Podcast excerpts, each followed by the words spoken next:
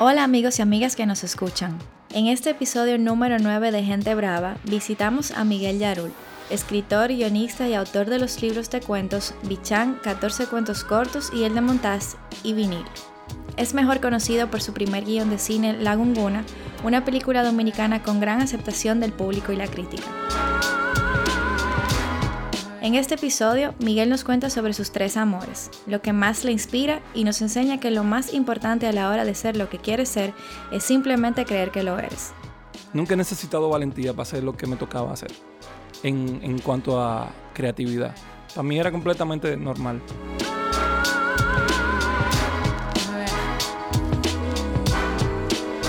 Yo soy Laura Castellanos y estás escuchando Gente Brava. Miguel, muchísimas gracias por recibirnos el día de hoy. Eh, queríamos hablar contigo realmente como de tu trayectoria un poquito y la verdad es que estamos muy agradecidos de estar aquí. No, buenísimo. Gracias por, por invitarme y por invitarse. Yo feliz de que ustedes estén aquí y vamos a hablar un ratico. Claro.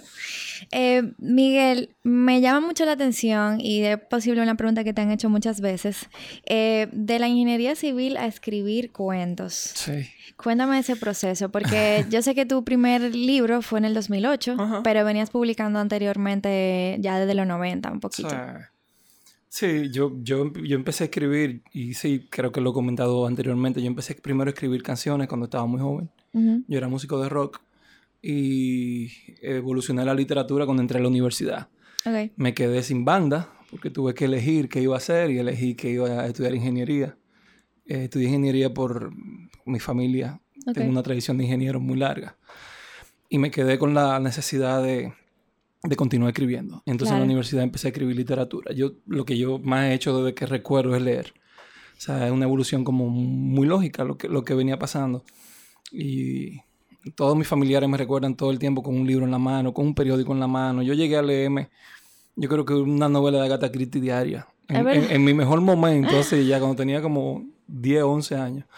Y el próximo paso fue pasar entonces a, a escribir. Y me acuerdo como ahora que escribí un cuento que se llamaba La Pequeña Mabel. Ok. Y se lo enseñé a un amigo, lo escribí en la parte de atrás de, un- de, de la mascota de probablemente diseño estructural. Muy, muy poético, el, el- el- Sí, el escenario muy poético. sí, muy artístico. el. Sí, entre di- dibujo de viga y columna escribí ese cuento. Era sobre una chica que lentamente se iba encogiendo. Y era como una metáfora para un, un amor que venía desapareciendo. Y nada, tú sabes que todo lo que, todo, todo lo, todo lo que escribimos detrás de una mascota creemos que tiene mucho valor. Claro. Y yo realmente pensé que había descubierto mi vocación final cuando yo se lo, se lo mostré y, y él lo aprobó. Y no paré de escribir nunca más. Y, o sea, Bueno, literatura. literatura, claro. Y así como en tu familia había una tradición de ingenieros, ¿había una tradición de, de escritores o No. lectores? No, yo salgo del, como del left field, así como que nada, todo muy inesperado. Mi mamá y mis tías sí leen mucho, pero eh, artistas, bueno, tengo un primo que, que es cantante, que fue cantante durante mucho tiempo en los 80 acá, pero como escritor y la vena artística, yo creo que somos pocos en mi familia. Porque dicen que la lectura se, como que es un comportamiento que uno lo copia, como que si tus Sí. padres tú lo ves leyendo, entonces tú también lees y ese tipo de cosas. Y no había nadie artista en tu familia. Es muy adquirida, la lectura es un hábito muy adquirido. Mi mamá leía mucho y yo recuerdo que me dejaban siempre donde mi abuela. Yo tenía una tía que me leía la Biblia. Toda la noche me leía la Biblia y yo creo que yo empecé a escuchar la Biblia como si fuese un, un- un libro de historias. Claro. Y lo es. Y es, realmente. claro, un Es- libro de relatos, eso. pero para mí era como más todavía. Y cuando me tocó el momento, pues entonces eh, yo agarraba todos los libros, todos los periódicos, eh, todo lo que se me pusiera enfrente. Pero sí, yo creo que una conducta adquirida, que yo creo que la adquirí de mi mamá. Eh, y no sé, desde ese momento, si tú me dices qué es lo que yo más disfruto, estar en un sillón, en una esquina, leyendo un libro y, y- quizá oyendo algo de música. ¿Algún libro especial que recuerdes en tu... En esos tiempos Uh. creciendo. Digo, yo sé que por, por Sí. fase en la, en la vida Sí. como que uno va teniendo diferentes... Sí, yo leí mucha, yo leí mucha literatura de juventud, mucho de Julio Verne, de, de ese tipo de literatura, de Huckleberry Finn, que después me di cuenta que no es un libro de juventud, pero como quiera lo leíamos como si fuera un libro de juventud. Me leí la colección completa de todo lo que escribió Agatha Christie porque a mi mamá le gustaba mucho. Luego empecé a leer, bueno, pues literatura más juvenil y eventualmente terminé leyendo un libro que me cambió mucho, que fue Bestiario de Cortázar. Claro. Que vino en, en, en una edición sabatina del Listín Diario. Y cuando yo recibí ese libro, bueno, pues entonces ahí fue que finalmente yo dije, pero hay alguien haciendo exactamente lo... Hay alguien que hizo exactamente lo que, lo que yo soñaba hacer, que era como acercar la literatura a lo cotidiano. Hasta ese momento yo había leído mucha literatura fantástica, mucha literatura que sucedía en el fondo del mar, que sucedía en Gran Bretaña, que sucedía en otros lugares. Y cuando yo leo a Cortázar es que me doy cuenta de que hay cosas que suceden en una habitación, en un parque, en, en, en, lugares que son muy familiares o que eran muy familiares para mí. Y entonces cuando hago la traducción de que realmente eso era lo que yo necesitaba hacer. Y, o sea, no sé, ¿guardas esos cuentos o, o lo que escribías en esa época o te acuerdas de algo? No. Yo empecé a escribir una novela muy, muy freco, yo era muy freco. Yo empecé a escribir una novela como con 17, 18 años y, no la tengo. uno va cambiando de computadoras y se van salvando como ciertos archivitos solo y, la gran mayoría los he venido perdiendo. Eh, pero sí, sí recuerdo, yo escribía con, con una carga muy, muy alta de nostalgia. Yo escribía con mucha melancolía, muy, mucho sobre... Y es lógico. Que el ojo en la adolescencia. Lógico, perdón, en la adolescencia. Exacto. Eh, uno escribía mucho sobre amores perdidos, sobre amores que no eran correspondidos, y los cuentos venían muy cargados de eso. Eso sí yo lo recuerdo. Eh, me encantaría tener el primer cuento que escribí, que fue ese que te dije, pero no sé ni siquiera por dónde anda esa macota. Sí, y hay veces que me encuentro por casualidad un, archivo y lo leo, lo abro y, me río, tuve, porque, porque veo que la historia es imperfecta, pero veo también que, que en ese momento uno escribe con mucho desenfado. Uno escribe sin pensar en muchos resultados, sin pensar en muchos los lectores, sino que tú estás escribiendo realmente lo que tú sientes. Entonces eso también era un placer. Claro. A medida que uno va progresando y uno entiende que va creciendo como, como autor o como escritor, eh, esa libertad se queda un chingo hartada, tú ves. Entonces tú empiezas más a pensar en el producto, en cómo... En una serie de disparates que en ese momento no se pensaba. Claro, 100%. Y pasa como que en todas las artes también. Como si tú pintas y entonces tú pintabas desde joven, cuando tú ya tú estás pensando en que si tú lo vas a presentar en una galería y entonces eso de cierta forma como que afecta un poco el proceso ah, creativo. yo creo que afecta muchísimo. Eh, y te voy a poner, a lo mejor me estoy adelantando, pero eh, de, todo lo que yo he escrito, mi primer libro es todavía lo que más, eh, lo que más cala, lo que más gusta y por lo que más me reconocen.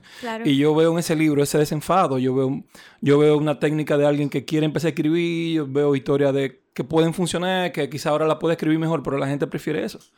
Y como, qué sé yo, una canción de un grupo que está empezando, o sea, Exacto. hay una frescura que aunque esté mal grabada la canción o mal tocada, hay una frescura que, que es difícil de... De, de... imitar, claro y de reproducir después más para adelante. Sí, y ahora que hablas, bueno, mencionas la música, ese es tu otro gran amor, artísticamente hablando. La música y el cine. La música y el cine, exacto. Eh, pero la música me, me contabas que, que estuviste en una banda. Bueno, ya yo lo había leído, pero que todavía tocaste en varias bandas.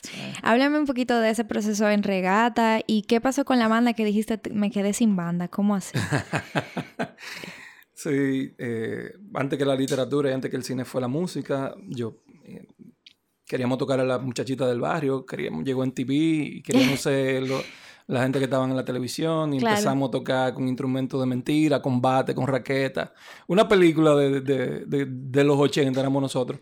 Cuando tú dices nosotros, tus vecinos, tus amigos. Vecinos. Era tu Eran mis vecinos. y, y, de, esa, de esa calle creo que salieron tres o cuatro grupos, incluyendo Etiqueta Negra, Regata y imagínate, de ahí, yo creo que fue por casualidad, como, como piedra, papel y tijera, que, que, dijimos de quién iba a tocar qué instrumento, y a mí me tocó la batería. y nada, yo no paré de tocar durante, de quizás del año 85 hasta el año 2005, 20 años quizás sin parar, eh, tocando y componiendo.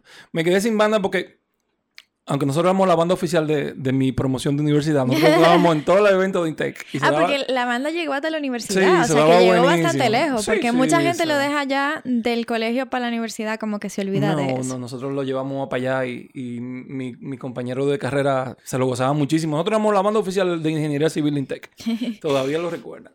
Pero llega un momento en que había que tomar una decisión sobre qué tomarse en serio y qué no, y, y ya, yo, ya estábamos algunos siguieron, José Alejandro Bora, por ejemplo, mi, mi buen amigo continuó siendo músico y ya yo, cogí otro camino. Luego después formé otra banda, formamos otra banda, formamos varias bandas más, pero ya no era lo mismo, no, no había ese, claro. ese primer empuje y esa ilusión. De la primera banda con la que uno cree que va, se va a ir de gira. ¿Tú crees que, que eso como más, que una pasión? Y tú hablabas fuera de, de, cámaras, no en cámara, pero fuera de audio, si eso se puede decir en podcast, que tú tienes varias pasiones. ¿Qué tan difícil es mantener después de un tiempo como esas pasiones vivas? Como, porque yo siento también, y es otro que te, algo que te quería preguntar, eh, lo hablábamos en otro episodio con Pote, sobre el, el tema de los hobbies también, que después que uno entra a la adultez es muy difícil mantener ciertos hobbies, darle cariño o incluso incursionar en cosas nuevas. Totalmente. Y, estábamos hablando precisamente de, de, los viniles. exacto. De, que yo empecé a coleccionar viniles y hubo un momento que dije, lo voy a regalar todito y, no voy a continuar con esto. Porque si uno se deja dominar, pues las pasiones terminan definiéndolo a uno, ¿tú entiendes? Ya yo tengo muchas cosas. Yo me acuerdo tardísimo viendo películas. Yo me levanto muy temprano a leer libros. Yo eh, tengo, mi familia. Tengo muchas cosas que realmente me, me absorben muchísimo tiempo y y creo que ya soy muy cuidadoso con lo que voy a dejar que me, que me controle. Y por eso paré los viniles y dije, espérate, dame yo regalar esto. Donde me inviten yo voy, lo escuchamos. Pero ya con estas tres que tengo, yo creo que no, no, bueno, y me gusta mucho el golf, o sea que son cuatro ah, y cuál y cuál. Cuatro pasiones, wow. Yo como que ahora mismo no puedo ni, aparte de, de, este podcast, que es un proyecto creativo slash hobby, podría decir, no tengo nada como que eso, eso da pena. Yo siento que nosotros los jóvenes, no, no quiero, no quiero como hablar por todos los jóvenes, pero lo que veo a mi alrededor es gente que no tiene tiempo para sus hobbies. Sí. Entonces. Bueno, los hobbies de ahora son Instagram, es un hobby. exacto. Perder el tiempo en las redes. no, pero yo creo, yo creo que si hay algo que yo aprendí hace, hace muchísimo tiempo es a, manejar el tiempo. Y si hay algo que me da mucho orgullo, que yo veo muchas, muchos amigos míos de, toda la vida que me dicen, explícame cómo que tú has hecho tanto. O sea, ¿cómo que te alcanza el tiempo para tanto? ¿Y cómo tú, cómo tú balanceas? Esa es otra pregunta que te quería hacer. Esas, ese, porque me imagino que como todos los artistas, tú tienes que tener tu, eh, lo que te da tu ingreso, tú sabes. Eh, ¿Cómo balanceas ese tiempo entre pasiones, trabajo?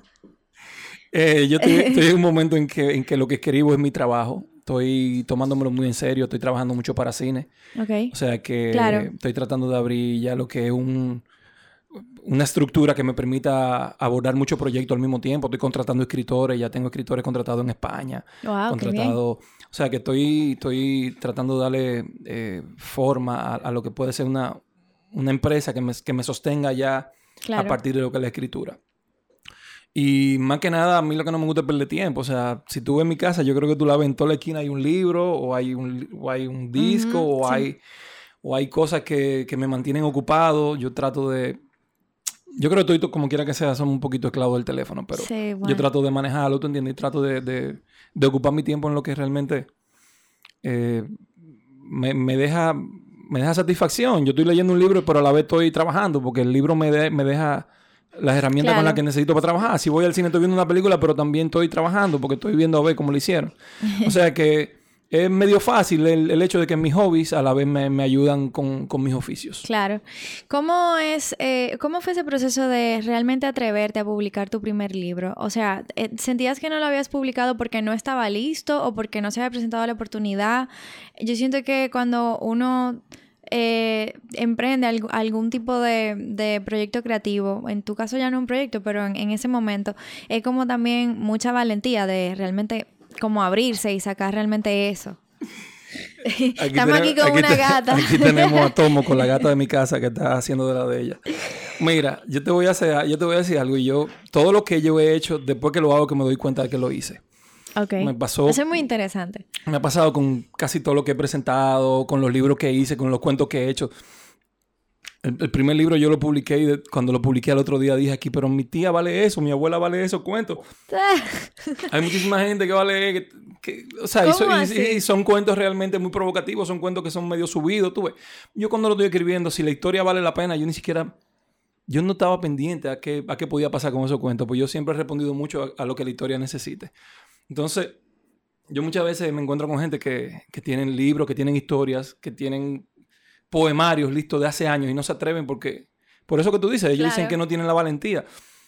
Y yo no sé por qué, pero yo nunca sentí ni vergüenza, ni miedo, ni nada de exponer nada de lo que yo sentía. Ni bien ni mal afuera. Ni la primera canción que escribí, que la escribí cuando teníamos como 16 años, ni siquiera me, nunca me dio vergüenza si iba a funcionar, si no iba a funcionar. Para mí es un proceso totalmente natural. Y vuelvo a lo que hablábamos ahorita, de la frescura de, Sí, eh, de- de, de- la de- inocencia, tú ves, porque eso es ese freco, porque Realmente. es una frecura, lo que tú estás haciendo es una frecura. Pero yo creo que esa es la única parte que a mí no se me acaba de ir. O sea, yo creo que yo sigo escribiendo sin... Si te gustó, te gustó. Si no te gustó, bueno, eso es lo que yo estoy escribiendo ahora. Yo creo que yo eh, toda la vida respondo a lo que yo he querido decir en un momento. Y te soy completamente sincero, nunca he requerido valentía. Yo no vengo con ese alambrado. Y a la gente que me pide consejo, yo le dije, yo lo único que le puedo decir es que lo- tú tienes que responder a lo que tú tienes. Claro. O sea, tú no, tú no puedes estar pendiente a si va a funcionar, sino si es mejor que lo otro. Yo he hecho Ujú. cosas que han tenido mucho éxito y he hecho cosas que no han tenido tanto éxito.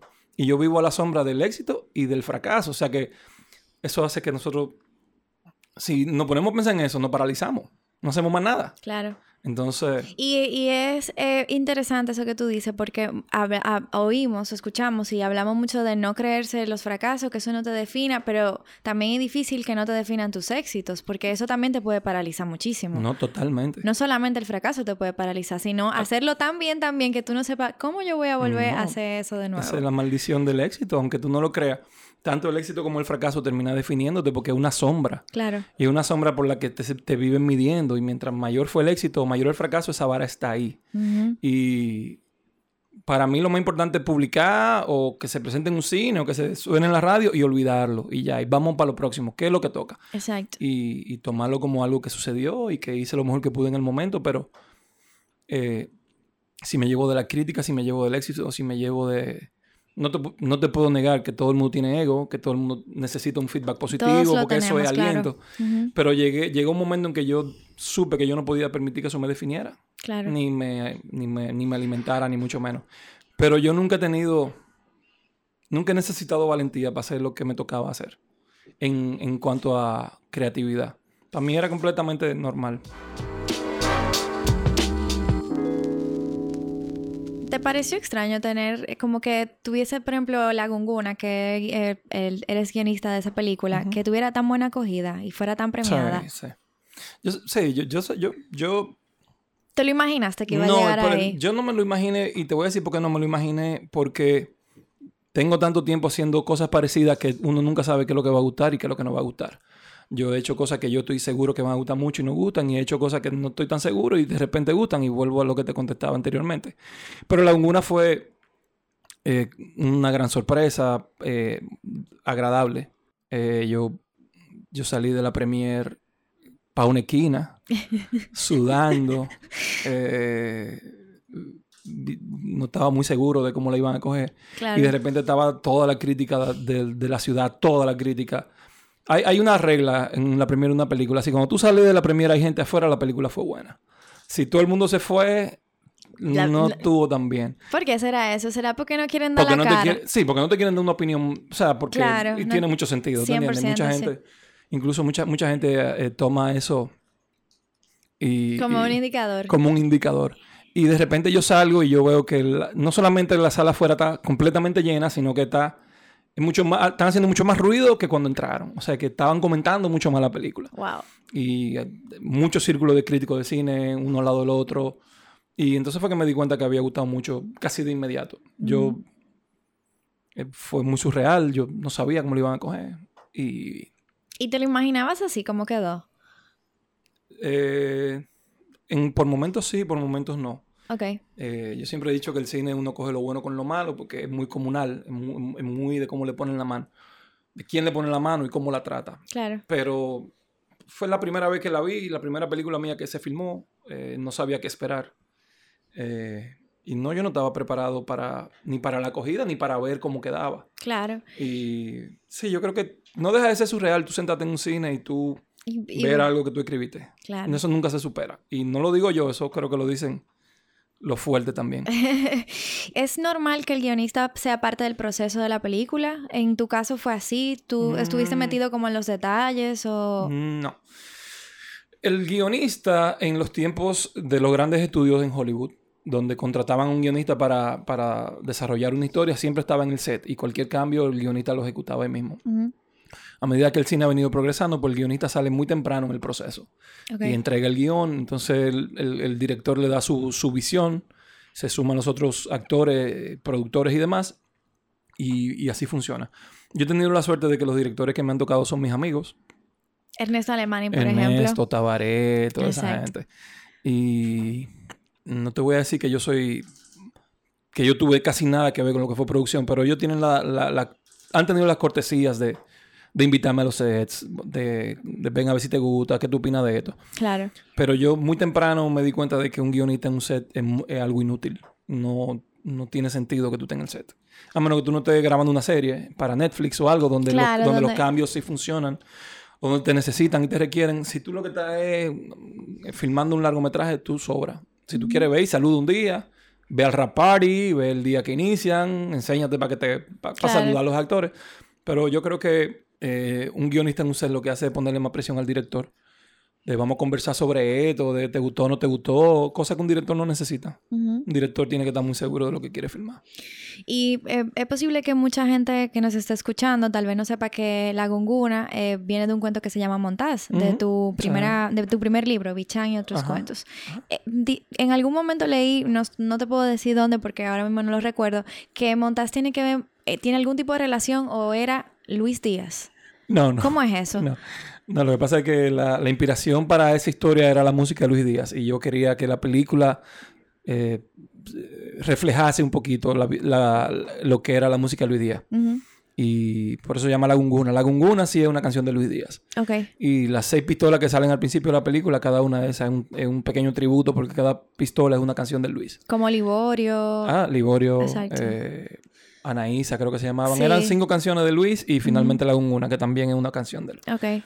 Y yo lo que quería era hacerle un homenaje. Para mí, Luis es mi gran ídolo. Luis es la persona que, una de las personas más, más brillantes que yo creo que tuvimos y que no supimos apreciar. Y, y yo quería como hacer un pequeño homenaje a él en, en- en esa película. Y, y recientemente escribiste como que New York te abrazó primero que tu, propia tu propia ciudad. Eso, bueno, no es recientemente, yo creo que es un tweet tal vez un poquito viejo, pero lo leí buscando como información sobre Luis Díaz y la relación, como la admiración de dónde venía eh, tuya, porque lo has Sí, yo- yo mencionado antes. ese- yo creo yo puse ese tweet cuando le dedicaron la, La un- el calle. Luis Díaz Boulevard. Sí, Y me sentí como un poquito... wow. Como que todavía no le hemos dedicado su boulevard ni su parque aquí a Luis. Y bueno, en Nueva York tuvieron la... Creo que en Santiago y en Bonao también. No estoy muy seguro, pero allá tuvieron la, la visión de hacerlo. Para mí él se merece un ensanche o algo así. Claro. O un parque de... No sé, si, no sé si le hubiese gustado la pelota, pero... Algo más que una calle. Claro. La- su influencia es demasiado, eh, demasiado amplia, demasiado grande. Tuviste la oportunidad de conocerlo en sí, persona. claro. Pues yo era rockero y Claro. yo iba a todos sus conciertos, yo era groupie. Yo era fan, fan, fan. Yo me le sentaba al lado en los bares y un groupie. Una persona muy particular, eh, tipo muy sumamente inteligente, sumamente bohemio, sumamente hippie. Eh, tú no sabías con qué te iba a salir un día en el, en el escenario. Era un- un- Yo no uso mucho la palabra, no la uso ligeramente, pero yo creo que era un genio realmente. ¿Se puede definir la música de Luis como rock? ¿O es Claro. algo...? Sí. Bueno, en, en- si era con transporte urbano, sí, pero Luis fue un, experimentó mucho con ritmos autóctonos. Luis fue uno de los grandes. eh, Que no- yo creo que se le reconoce muchísimo más, tal vez, no sé si estoy equivocada Sí. por eso, por, Sí, por cómo, Luis- por Luis cómo hizo- rescató Luis hizo diferentes palo, ritmos. mangulina, obviamente bachata fue Claro. uno de los grandes precursores de la bachata. Hizo mucha música de protesta. eh, hizo lo que quiso hacer, porque que era lo que, a lo que él le ponía la mano. Y era un investigador, era un hombre de irse al monte y salí dos meses después con, con patrones de palo, con patrones de, de percusión de allá. Y después venía a hacer eso y transformarlo en, en música digerible para, para lo que estaba pasando. Muy, muy, muy, muy adelantado a, a todo lo que fue, o todo lo que todavía es Luis, eh, sus merengues. Todavía yo digo que mi canción favorita que se ha compuesto en este país es el Wally del Arsenal. Sí. Yo creo que un merengue que... Es una, no un- sí, es una pieza que el que se, el que quiera hablar de música dominicana debe de mencionarla. Un trozo. 100%. Un trozo. Y yo creo que ahora nos estamos dando cuenta de quién él es. O sea, yo creo que Sí, esta juventud... Poco a poco, poco a poco Sí, la juventud o se sea, ha- Yo creo que es una de las eso pasa con, con es muy difícil tú ser, ser, reconocido por tu propia generación. Y yo creo que lo están reconociendo mucho más la gente que viene ahora. Me acuerdo cuando, cuando él estuvo vivo y cuando en los tiempos de lo que yo te hablo, él era considerado un loco. Ah, Luis es un loco. Luis es un loco. Mentira, no era un loco. Eso no era loco nada. Era otra cosa. Y em, en algunos cuentos mencionas como ese Santo Domingo de los años 80. Y en general, siento que eh, Santo Domingo, no sé si eso se puede decir que es un motivo, o es tu escenario, o es un personaje más para ti. ¿Por qué, ¿Por qué hablar tanto de Santo Domingo? Los otros días yo fui a una, a una de esas charlas creativas. Ah, ok. Donde te entregan un, me entregaron como un sticker para ponerme aquí, no para presentarte, sino decía, ¿cuál, cuál es tu mayor influencia? Ajá y la gente ponía Picasso. Einstein, Picasso, yo puse Santo Domingo. Y yo creo que fui el único que me fui por, por la, capital. Sí, porque es que Santo Domingo me ha aplastado, me ha levantado, Santo Domingo me enamora, después me, me cupe. Eh, yo nunca he vivido en otro lugar, yo creo que nunca he estado fuera de Santo Domingo más de dos meses.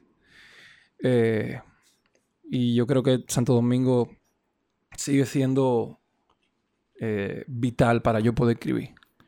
Porque está llena de ironía, está llena de contradicción, está llena de, de cosas que han evolucionado, con las que yo puedo comparar una cosa contra otra, y eso es literatura. O sea, la literatura viene mucho de eso, de... Del contraste. Del contraste. Yo creo que Santo Domingo está lleno de eso. Yo no sé si viviendo en otra ciudad yo pudiese haber producido lo que he producido hasta ahora. Definitivamente la Laguna yo no la hubiese podido escribir en ningún otro lugar. No, definitivamente. Y muchos de mis cuentos tampoco. Y es de una ciudad que a mí me duele. O sea, yo creo que una ciudad que necesitamos rescatar, una ciudad que se nos está yendo de las manos. Eh, y, es muy fácil como olvidarse de eso realmente, especialmente la, la, la, no sé, los jóvenes de mi generación, que muchos se han ido a vivir fuera, muchos hemos vuelto, eh, pero nos ha costado tal vez conectar con la ciudad eh, de una forma tal vez tan, muchísimo más ingenua tal vez que como la vimos creciendo. Eh, es difícil es que Santo Domingo ha perdido su ingenuidad. Sí, 100%. Y su inocencia. Y yo no lo digo casi de una manera poética, es muy literal, o sea, yo creo que hemos pasado a ser una ciudad muy amable, a, una, a ser una ciudad eh, yo lo describí así, yo creo, en algún sitio, como que Santo Domingo fue eh, una persona amable en algún tiempo. Sí. Así mismo. Eso mismo. Y yo creo que estamos, no sé si todavía estamos a tiempo de rescatarla y volver a... Yo tampoco me quedo muy enganchado en el pasado, porque yo creo que todo lo pasado uno nada más coge lo bonito. Tú ves, tampoco creo que haya sido... Pero sí creo que era una ciudad mucho más amable, mucho más, mucho más, mucho más eh, con otros tonos. Yo creo que estamos viviendo unos tonos muy violentos. Un tono donde salía, salía a la calle realmente. Hay que escoger el momento. Hay que escoger el momento. Y tú sabes que tú vas para la batalla. O sea, ya tú sabes que tú vas a batallar con la ciudad. Y bueno, eh, está en cada quien ve cómo lentamente vamos rescatando esto. Yo creo que... Claro. No, sé si es posible, pero vale la pena el intento. Eh, ¿cómo, ¿Cómo es posible escribir eh, de, de, personajes que, que viven una, una unas vidas en, el sector económico, tú sabes, inferior a lo que nosotros tal vez no manejamos, eh, viniendo de un autor como tú que ha tenido oportunidades de crecer en Santo Domingo. Claro. Eh, ¿Cómo ese yo sé que obviamente eso de eso se trata escribir, pero me causa curiosidad, tú sabes. Yo creo que tiene mucho que ver con la empatía. Yo creo que si yo me fuese a escribir un libro sobre mí, yo creo que tuviese 50 páginas y termino. y, yo creo que me sobran páginas. O sea que yo creo que tiene mucho que ver con la empatía, con, con ponerme en el lugar del otro y ponerme en un lugar del otro desde un punto de vista honesto. Quiero decir, ponerme en su lugar, de verdad, y de intentar entender su motivo y por qué son como son. Yo he estado siempre muy, muy en contacto con... con he tenido la suerte por, porque me ha tocado de, manejar mi vida entre todos los estratos sociales, desde el más bajo hasta el más alto. Por mi clase de trabajo, por donde crecí, por las amistades que he hecho, porque me lo he procurado, porque sé que un escritor necesita también hacer eso. O sea que yo me he venido procurando eso. Y también porque realmente siento mucha empatía por, las clases marginadas, porque creo que es muy fácil eh, clasificarlas o encasillarlas sin ponerse en su lugar.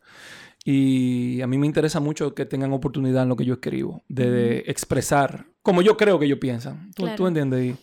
Y, no me interesa, no me interesa el adorno, a mí no me gusta la literatura adornada, no me gusta el cine adornado, a mí me gusta me gusta mucho hablar de, de verdad, aunque es una palabra muy fuerte, ¿tú entiendes? Pero sí me Ujú. interesa mucho que sea tratar con, sin ningún tipo de complejo y sin ningún tipo de, de, de- de prejuicio el personaje al que estoy tratando. Y, y la- yo creo que yo no puedo hablar de Santo Domingo sin hablar de un sector marginado, sin Sí, hablar claro. del más rico también. Hay muchísimos cuentos donde yo hablo de la, quizá de la clase más rica o de la más, de la más poderosa. O sea que yo creo que todo escritor tiene que tratar de, de procurarse eso, de procurar el roce. Y yo he tenido la suerte de, como yo soy ingeniero, yo he- he- he to- he- me he topado con todo tipo de, de, de clase social y he pasado mucho tiempo observando. Yo creo que es muy importante que uno eh, se ponga en, el modo de observación.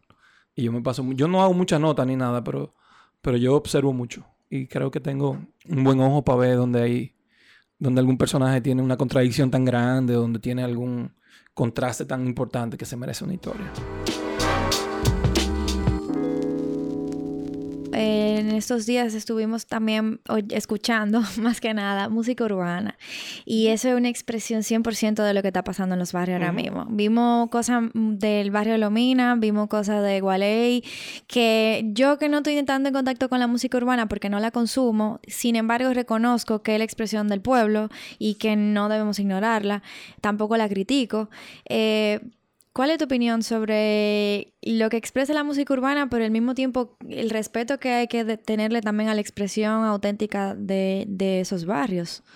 Sí, yo creo que la música urbana vino a salvar mucho de mi literatura, porque mi literatura parecía escandalosa hasta que estos tipos aparecieron, y después que estos tipos aparecieron, pues yo lo que escribo son cuentos de niños. O sea, que- En especial el escroto de Satanás. Ese va dedicado a mis amigos metálicos. Pero yo, yo creo que eh, la música urbana es un medio. Ellos están utilizando un medio para tratar de mejorar sus vidas. Yo creo que es un medio eh, controversial. Yo quisiera, quisiera entender o quisiera ver otro tipo de esfuerzo para salir de ahí, quizá con, con- con otras eh, manifestaciones culturales que también son iguales de válidas. claro. Creo que hay muchísimo talento en la música urbana, pero creo también que se están yendo por el camino muy fácil. Yo creo que yo muchas Óyeme, que hay cosas refinadas y perdón que te interrumpa, Sí. hasta cosas que tú simplemente grabas una voz y lo repites Ah, es lo que te 150 digo, veces. es ¿Es eso arte realmente? ¿O eso digo. es simplemente como el hecho de Sí, necesito un dinero, tú sabes? claro. Yo no tengo ningún problema con que tú seas eh, arriesgado, con que, tú, con que tú quieras romper paradigmas. Yo no tengo ningún problema.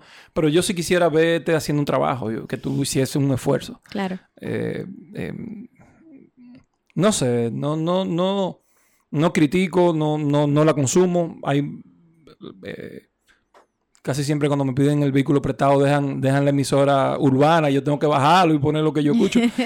Pero yo creo que ese muchacho tiene mucho talento. Yo sí quisiera que pusieran un poquito más de esfuerzo en lo que hacen, que se viera un producto un poquito más terminado, pero también me pongo a pensar que no lo necesitan, porque como quiera que sea, la consumen. Y bueno, yo no sé, yo le agradezco que hagan que mis cuentos se vean completamente limpios, que no pase nada ya con lo que yo escribo, porque ellos lo hacen 30 veces más que yo y suenan en la radio.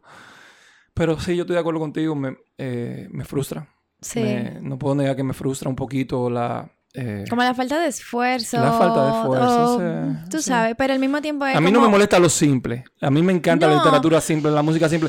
Pero lo facilón, lo simplón, ahí sí, entonces tú entiendes. Y yo creo que esa repetición, esa... O sea, repetir lo mismo, repetir lo mismo, repetir lo mismo. Ese mantra urbano Claro. eh, realmente... Y no quiero ser nada dramática, pero un poco de dilema, porque al mismo tiempo es como, ok, sí, algo más terminado, pero ¿quiénes somos nosotros para exigirle algo más terminado? Sí, si ellos tal vez sí. no conocen Sí, o pero también tuvieron- hay, pero hay un camino muy claro entre los urbanos. Los urbanos salen a hacer, a, a tratar de chocarte, a tratar de impresionarte y después, después que suben, bueno, pues toman el camino de lo comercial y de lo potable y casi todito se, se cruzan al lado de, de lo comercial, ¿tú Claro. entiendes? Y se van y, y- y- y limpian su acto, si tú quieres llamarlo de una manera. O sea, que es un camino sobre que no se lo inventaron ellos, un camino que, que eso desde los Rolling Stones, o sea, cuando los Rolling Stones salieron eran, eran satánicos, los Beatles eran los buenos y los Rolling Stones eran los malos, y Pero cuando eventualmente los los Beatles- Rolling Stones... Pero los Beatles también le, le quemaron los discos, o sea Sí, que... pero lo que te quiero decir es que no es una fórmula nueva en el, en el arte. Sí. El yo salir a impresionarte, a yo chocarte, a yo, a yo tratar de, de- de- de hacerme notar. Eso es más viejo que... Pero bueno, ya lo, sé, lo estamos llevando a un extremo realmente bien, bien, bien, bien profundo. Y bueno, yo creo que también por mi edad quisiera ver un poquito más, Claro. Más controlado, pero ya eso tiene que ver con que yo me estoy poniendo muy viejo. o yo, no sé. Ahorita hablamos de viniles, eh, de que los coleccionabas, pero también tu último libro se llama Vinil. Eh, no te puedo decir que lo leí completo, pero ahí hay un cuento que el primer cuento, el del ministro, que me dio una impotencia, como que sentí, o sea, sí, porque yo en un momento también trabajé en un ministerio. No era el ingeniero, pero trabajaba en, un ministerio. Y era tal cual. o sea, la actitud de la secretaria, señor vuelva después, después no lo puede atender. Eso fue como...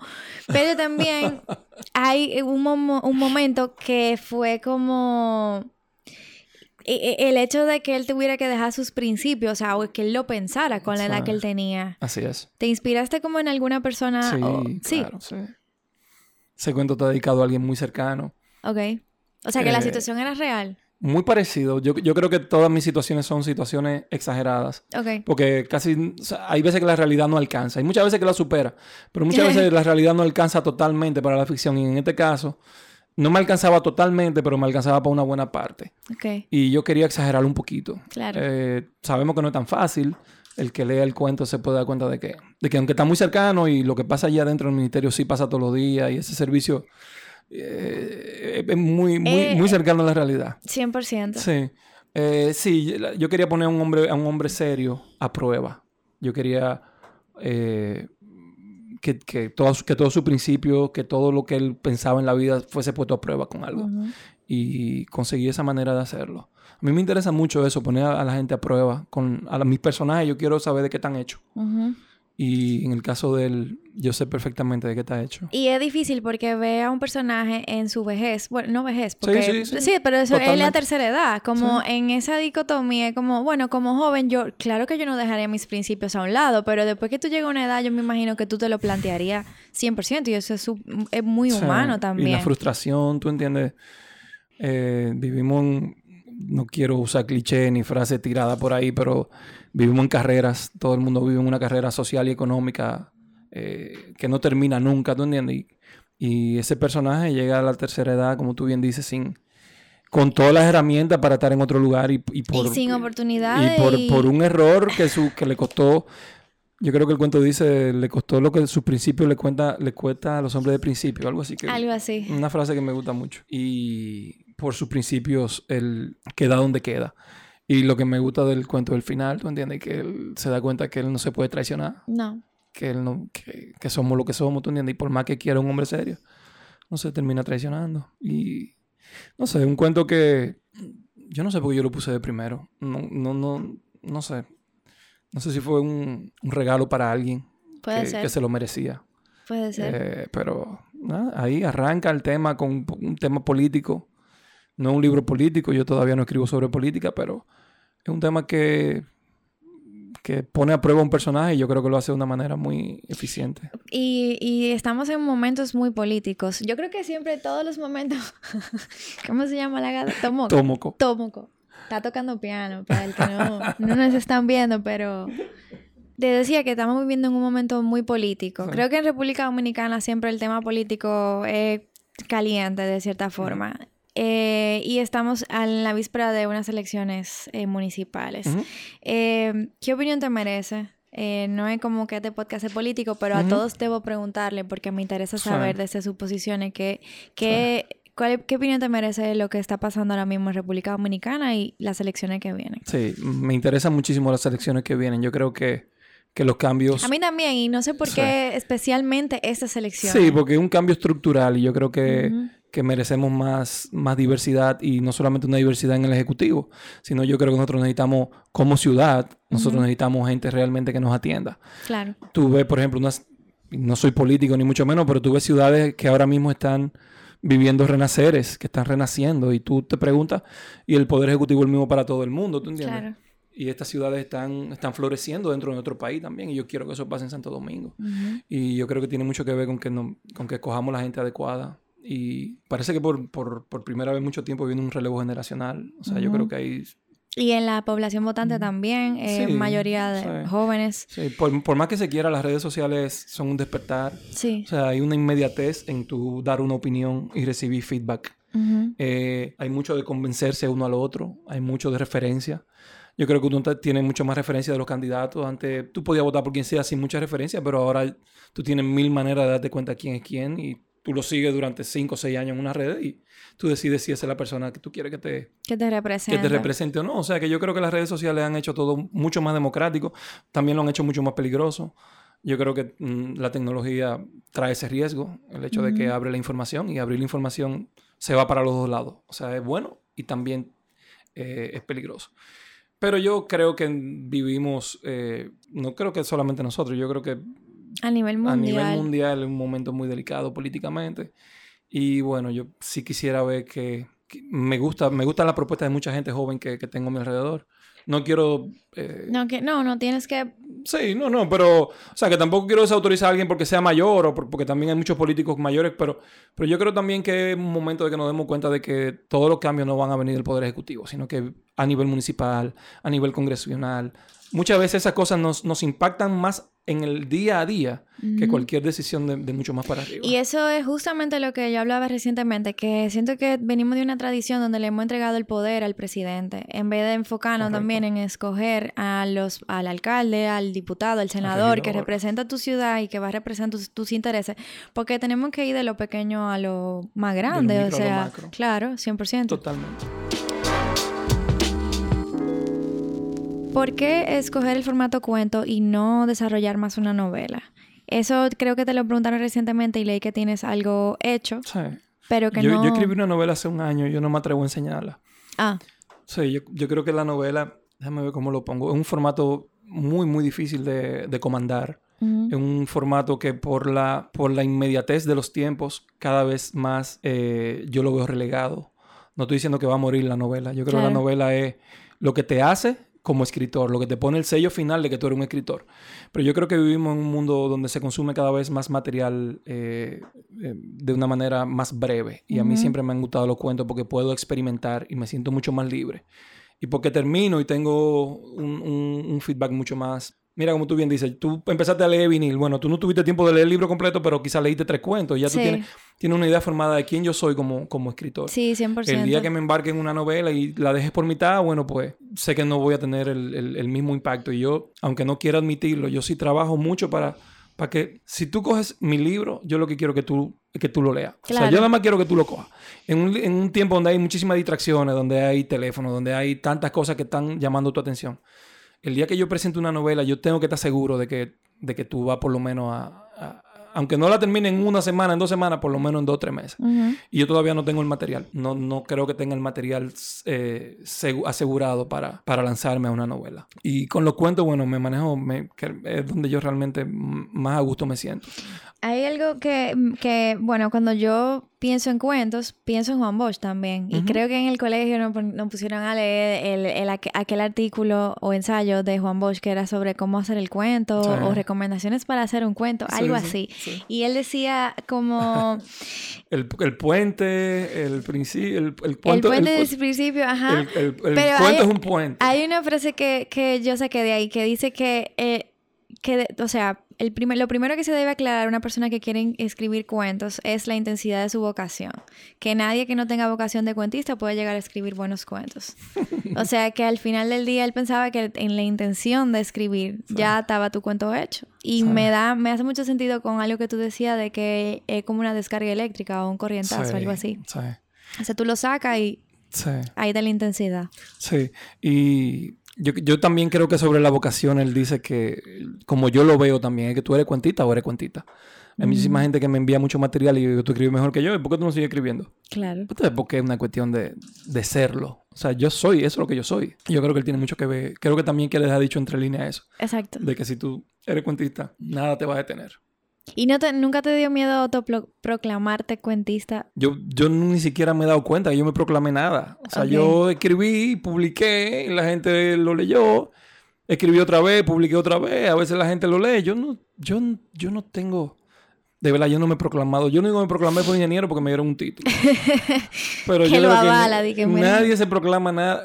Eso yo se lo digo a todo el que quiere escribir. A ti nadie va a venir y te va a dar un título. De, tú, tú eres escritor ahora, no, Por una universidad a la que tú hayas ido ni nada. Tú puedes tener tu título, pero nadie... Tú tienes que convencerte de que tú eres. Y a mí nadie me proclamó ni cuentita, ni nada, nada. y tampoco lo he necesitado porque yo sé lo que yo soy. ¿Tú entiendes? O sea, que yo no lo, yo no lo he pensado eso. ¿Cuál ha sido el cuento ahora que te llega a la mente que te ha causado como mayor satisfacción escribir o que lo has disfrutado más? ¿De los si míos? tienes, sí, de los tuyos. Cada libro es diferente. En cada libro hay... hay muy- y uno siempre Sí, me se- imagino. Hay una sí. pregunta como muy cliché, como ¿cuál es tu favorito? Pero Sí. me da curiosidad tal vez saber con cuál, tal vez si tiene alguna conexión especial con alguno. Sí. eh, el cuento de Bichan es un cuento del que mucha gente lo lee. Fue una obra de teatro.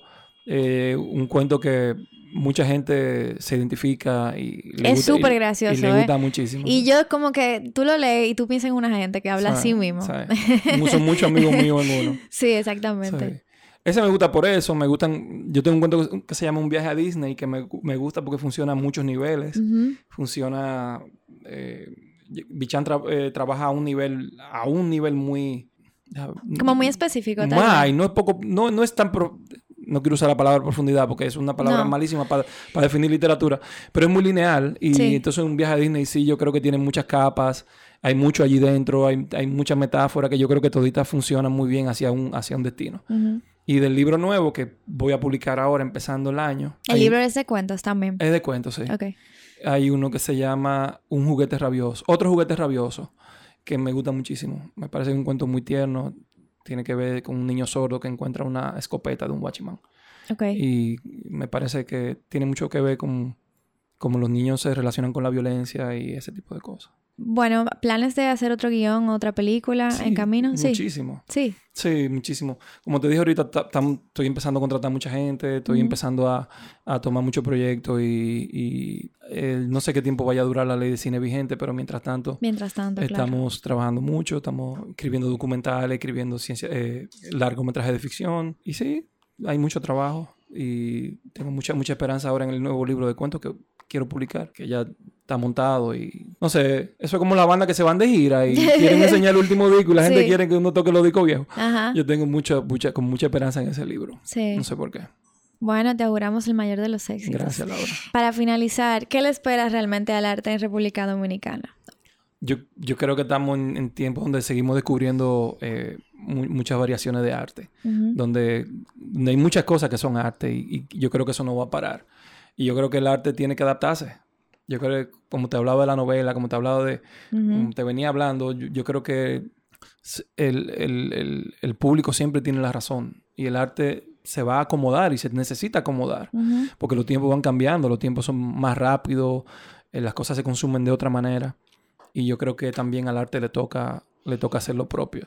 Eh, me entusiasma, por ejemplo, que en literatura se está hablando ya de un movimiento, de que somos un grupo de escritores, gente mirando para acá, ya no somos dos y tres, sino hay mucha gente que, que quizá lea a Rita, que lea a. Frank, que lea Sí. a, a Rey o que me lea a mí, que dice que también quiere hacerlo, ¿tú entiendes? Y cada vez que vamos y leemos, que yo voy y leo, hay mucha gente que me dice cómo publicar, que me manda sus cuentos. O sea que, a pesar de que estamos en el 2020 y, y- y creemos que somos más, más tecnológicos de la cuenta, yo creo que la literatura y el arte nunca mueren. Y. Homero lo dijo, que siempre, mientras haya poesía, mientras haya ser humano habrá poesía. Y yo pienso lo mismo eh, y me alegra que yo, de alguna pequeña manera, pueda ser un- como un agente de eso.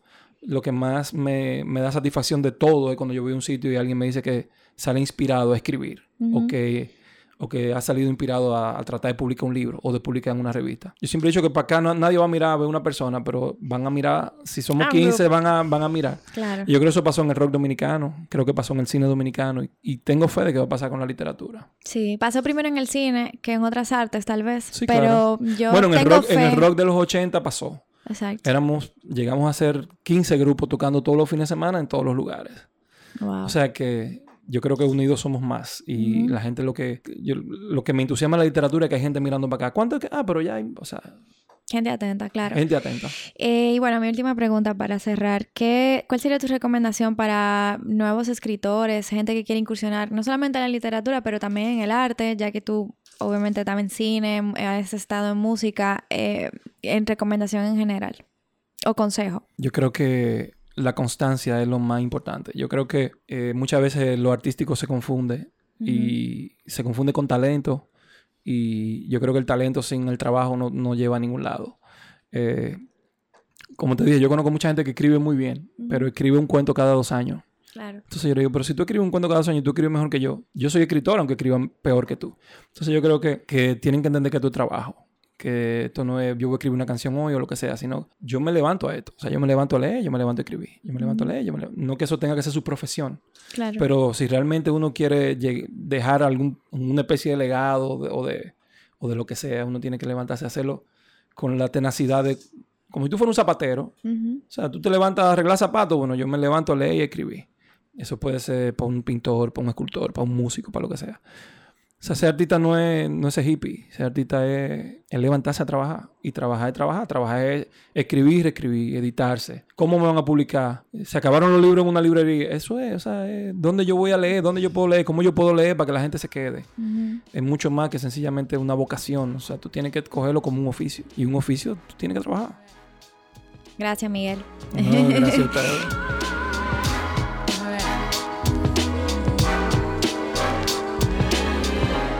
Recuerda suscribirte a nuestro canal y seguirnos por nuestras redes sociales arroba gentebrava.rd y conecta con nosotros. Estás escuchando Gente Brava.